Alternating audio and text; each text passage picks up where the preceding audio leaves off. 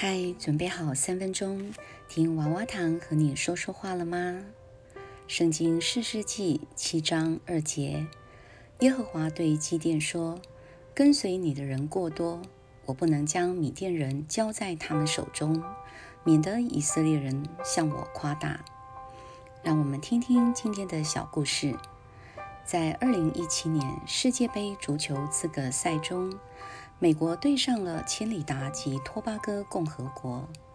当这群苏卡战士击败了排名比他们高出五十六位的美国代表队时，全世界都为之震惊。而以二比一意外落败的美国队，也因此无法进军二零一八年的世界杯。千里达及托巴哥共和国的胜利出人意料。部分原因是与美国相较之下，这个加勒比海小国无论人口或资源都相形见绌。但这些看似难以超越的优势，却没有让热血的舒卡战士们败退。基甸攻打米甸人的时机也同样出人意料，一小群战士竟然打败了庞大的军队。实际上，以色列。当时拥有超过三万人的军队，但上帝却将兵力削减到只剩三百名战士，为要使以色列人明白，胜利是来自于依靠上帝，而非仰赖军力强大或府库充盈，也不是倚仗具备雄才大略的领袖。我们很容易将信心建立在可以看到或可以衡量的事物上。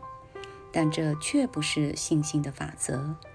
踏上信心之路虽然艰辛，但只要愿意信靠上帝，依赖他的大能大力，就算自觉无法胜任或不知所措，也能带着勇气和信心去面对各种境况。上帝的同在和全能要彰显在我们身上，并借着我们施行启示。你何时曾面对看似难以突破的难关呢？无论结果是胜利或失败，你如何经历了上帝的供应呢？让我们一起祷告：上帝啊，让我在生活中遇到挑战时，求你帮助我，能学习愈加仰赖你的大能与恩典。奉靠耶稣的名祷告，阿门。